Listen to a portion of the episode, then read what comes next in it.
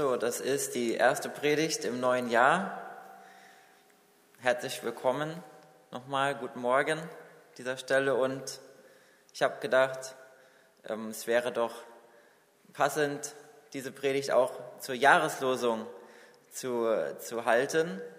Die neue Jahreslosung, die jetzt über diesem Jahr steht, wie eine gewisse Überschrift, ein Vers, an dem wir uns auch in diesem neuen Jahr orientieren dürfen. Und die Jahreslosungen, die werden herausgegeben von der Ökumenischen Arbeitsgemeinschaft fürs Bibellesen und werden vier Jahre im Voraus herausgesucht.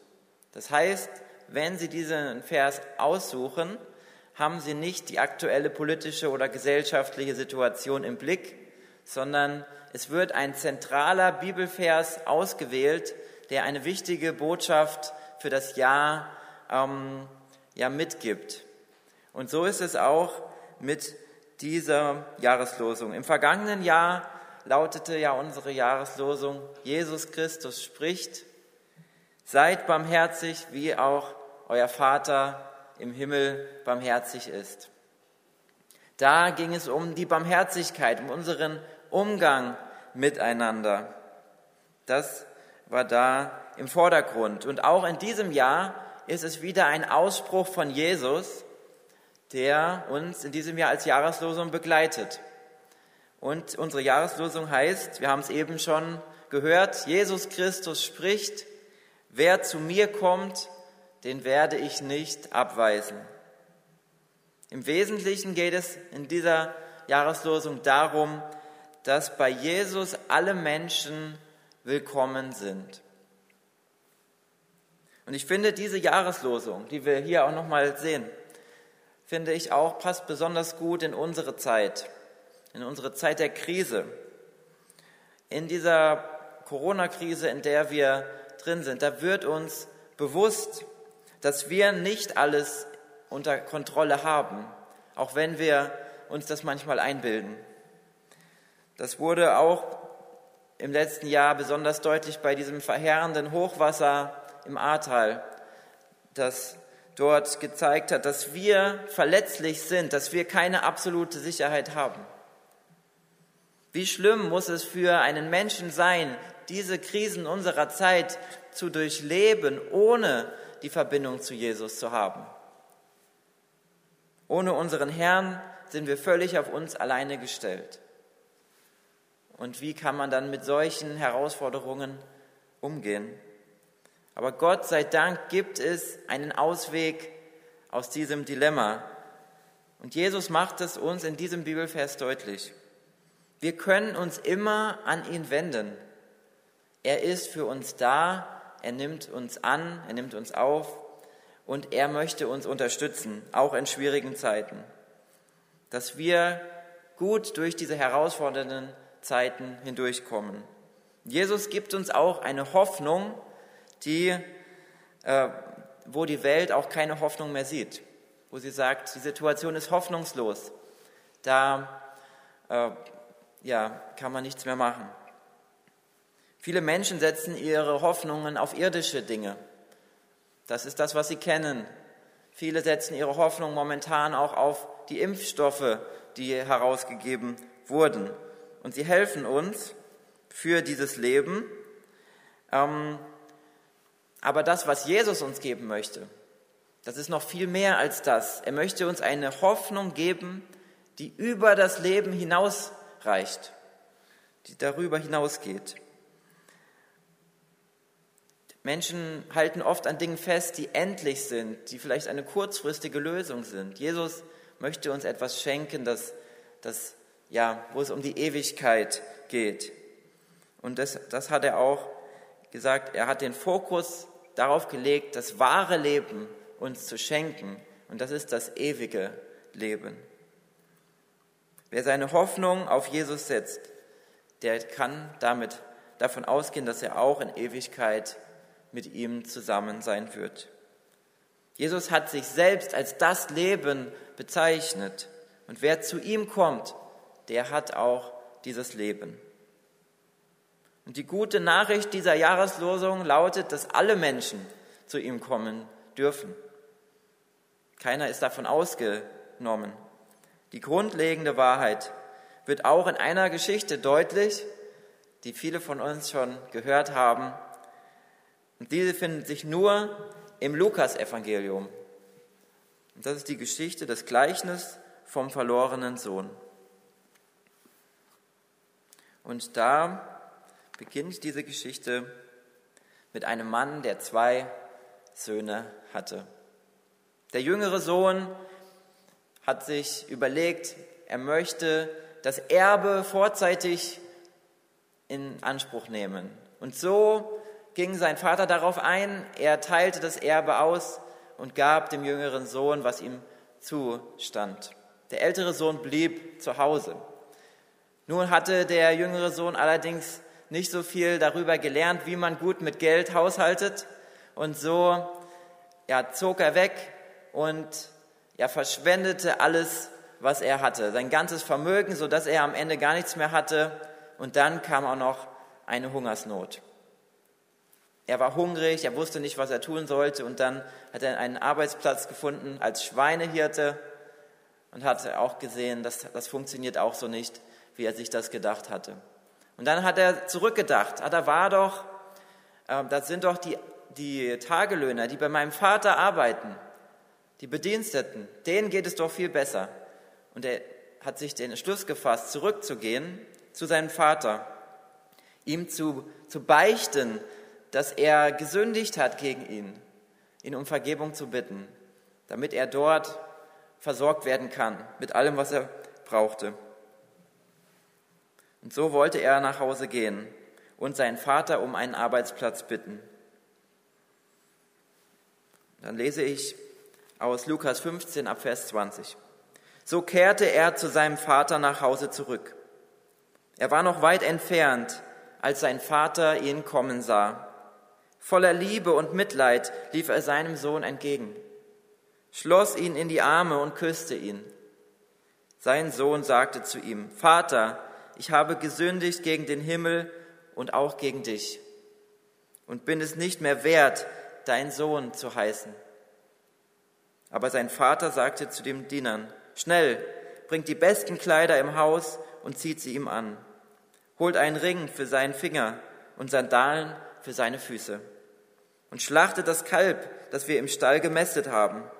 Denn mein Sohn war tot und ist ins Leben zurückgekehrt.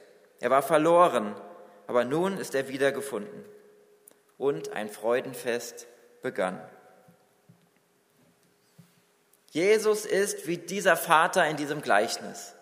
Er steht da mit offenen Armen für diejenigen, die zu ihm zurückkommen wollen. Der heißt, wie er den verlorenen Sohn auch willkommen geheißen hat. Und das, obwohl dieser Sohn sich unmöglich verhalten hat, obwohl er Dinge getan hat, die gegen das gerichtet waren, was sein Vater ausgezeichnet hat. Egal wie schlimm jemand gesündigt hat, egal wie weit sich jemand von Gott entfernt hat, er ist trotzdem da und offen und äh, bereit, uns wieder anzunehmen, wenn wir uns an ihn wenden und zu ihm wieder zurückkommen. Er steht da mit offenen Armen. Und Jesus möchte auch jeden von uns vergeben für die Dinge, die wir, die wir falsch gemacht haben, für unsere Sünden. Und er freut sich darüber, wenn wir uns auf dem Weg zu ihm machen. Wir lesen in seinem Wort, dass er sich mehr über die eine Person freut, die umkehrt zu ihm, als über die 99, die bereits auf dem Weg mit ihm sind. Genauso ist im Himmel die Freude über einen verlorenen Sünder, der zu Gott zurückkehrt, größer als über 99 andere, die gerecht sind und gar nicht erst vom Weg abirrten. Und das ist auch der Grund, warum Jesus in diese Welt gekommen ist. Er hatte ein Ziel. Er sagte, ich bin gekommen, um die Verlorenen zu suchen und sie zu erretten. Er ist nicht gekommen, um sie zu verurteilen, sondern er ist gekommen, um zu retten, was verloren ist. Darauf hat Jesus seinen Fokus gelegt. Und auch wir haben diese Mission, die er auch seinen Jüngern mitgegeben hat. Jesus forderte sie auf und damit auch uns heute, geht hin, machet zu Jüngern.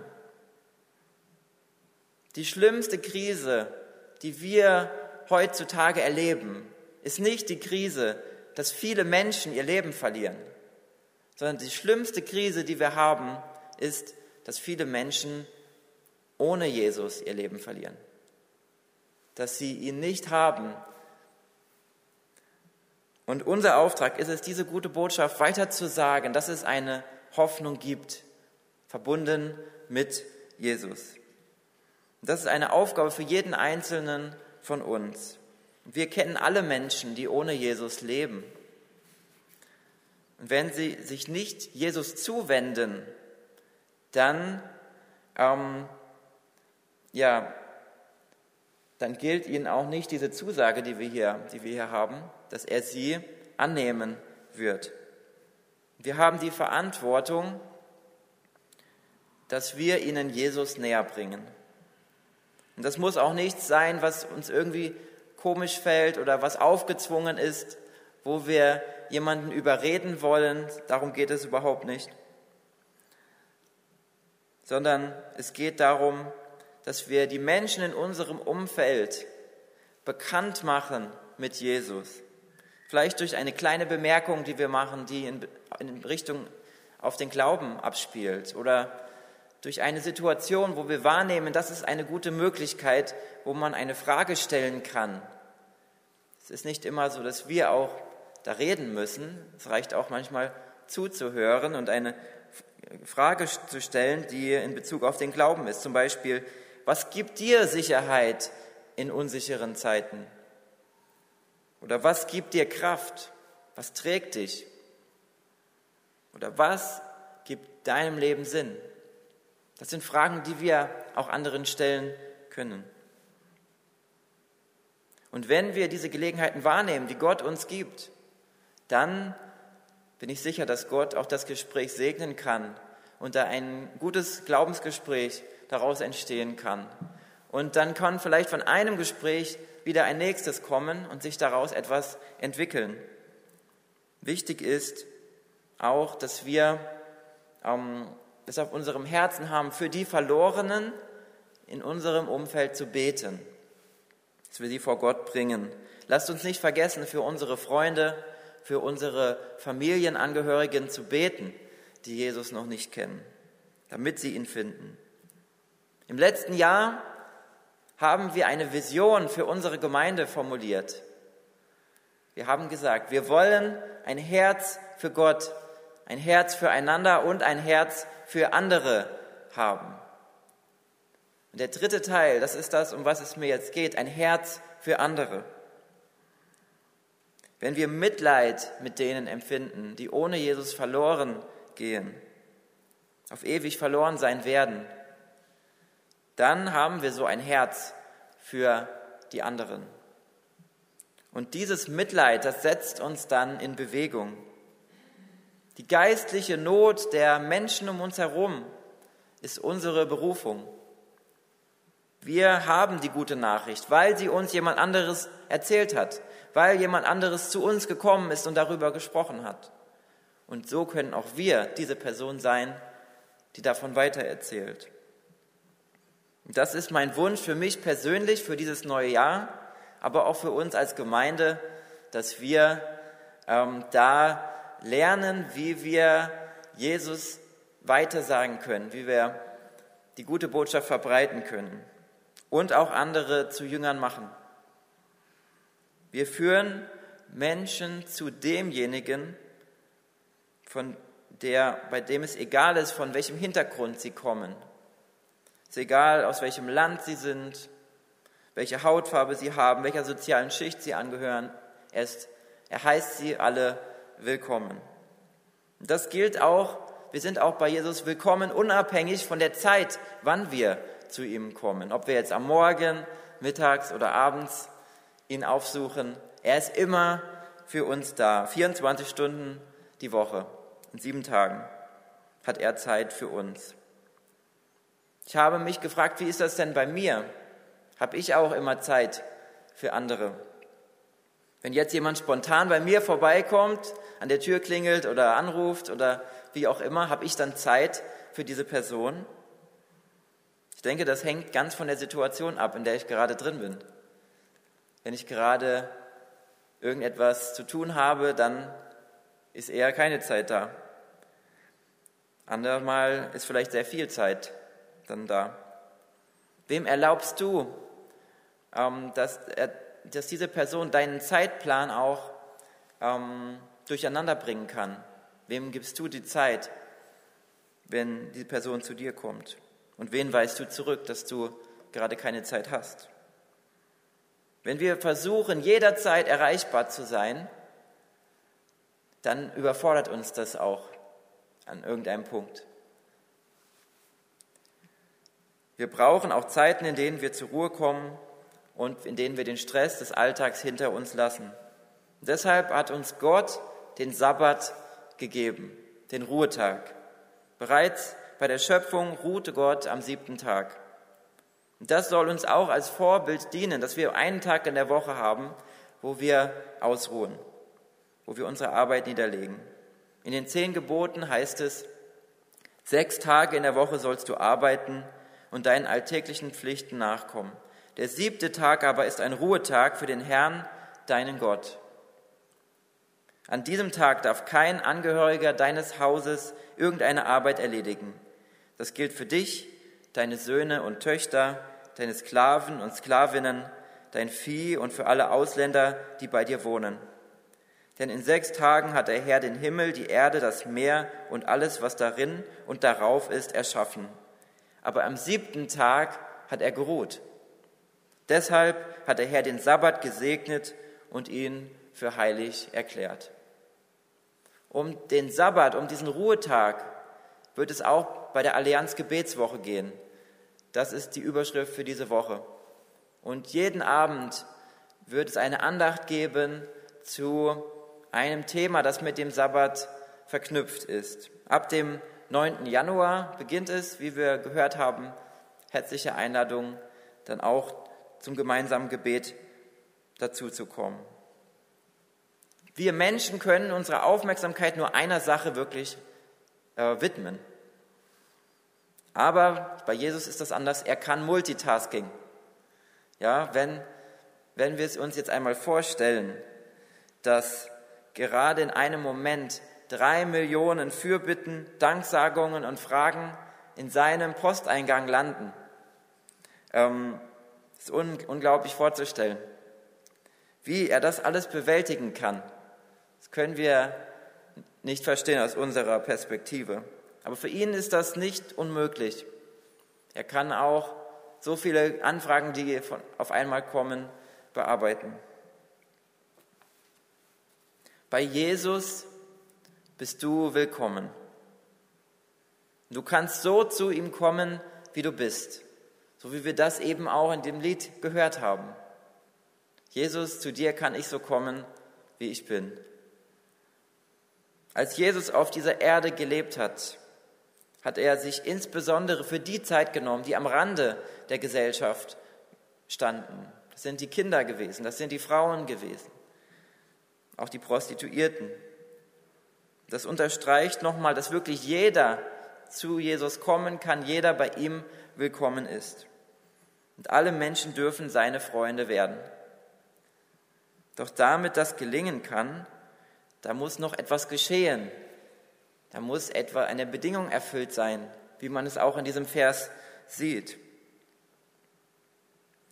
Jesus steht mit offenen Armen da, aber wir müssen auch etwas tun. Da steht, wer zu mir kommt. Wir müssen auch zu ihm kommen. Wir müssen auf ihn zugehen, einen Schritt auf ihn hinmachen. Das erfordert eine Bewegung von uns. Mache einen Schritt auf Jesus zu in diesem neuen Jahr, dass du ihm näher kommst. Und du wirst erfahren, was es heißt, sein Freund zu sein. Immer tiefer und immer mehr. Beim Glauben an Jesus geht es nicht nur um Theorie, dass wir es in unserem Kopf verstanden haben, sondern es geht um die praktische Erfahrung, die wir machen. Jesus möchte für uns nicht, dass wir bei einem Wissen darum über diese geistlichen Inhalte stehen bleiben, sondern dass wir sie umsetzen in unserem Leben, dass wir tatsächlich auf ihn zugehen und das in unserem Alltag unterbringen. Es geht darum, seine Liebe und Annahme auch praktisch zu erfahren. Dazu müssen wir diesen Schritt auf ihn zugehen. Und wenn wir zu Jesus kommen, dann stehen wir wie vor einer Tür. Und da finde ich es auch schön hier, wie das dargestellt ist, diese Tür, die da geöffnet ist. Es ist eine Tür, bei der wir wissen, sie ist nicht verschlossen. Es ist eine geöffnete Tür. Nur wir müssen sie aufmachen. Wir müssen hindurchgehen, wenn wir zu Jesus gehen. Wir müssen uns dazu entscheiden. Und das wird unser Leben verändern. Wir werden, wenn wir durch diese Tür gehen, nicht genauso da rauskommen, wie wir reingegangen sind. Wir lassen das alte Leben hinter uns und gewinnen ein neues Leben. Jesus will uns an die Hand nehmen und uns durch diese Tür geleiten, diese Tür, die zum Leben führt. Wer sich auf Jesus einlässt, der wird auch Vergebung für seine Sünden erfahren. Dafür ist er gekommen und das möchte er uns bringen. Vor Gott dürfen wir ein reines Gewissen haben, weil er uns unsere Schuld vergibt. Durch das, was Jesus für uns getan hat, dass er am Kreuz gestorben ist und damit diesen Schuldschein, den wir alle haben, bezahlt hat. Wir werden vor ihm nicht aufgrund einer guten Lebensführung angenommen. Das ist nicht der Grund, warum er uns annimmt, warum diese Tür geöffnet ist für uns. Er nimmt uns an aus Gnade. Er nimmt uns an, weil er, weil er so ist. So ist Jesus. Wir können uns seine Annahme nicht verdienen. Mache heute einen Schritt auf Jesus zu. Wende dich an ihn im Gebet und bitte ihn, dich auch in diesem neuen Jahr zu leiten und zu führen. Der leitet uns auf einem guten Weg, diesen Weg, den er für uns vorgesehen hat. Und wenn du zu ihm kommst, dann wirst du das auch erfahren, was wir hier lesen. Denn wer zu ihm kommt, den wird er nicht abweisen. Amen.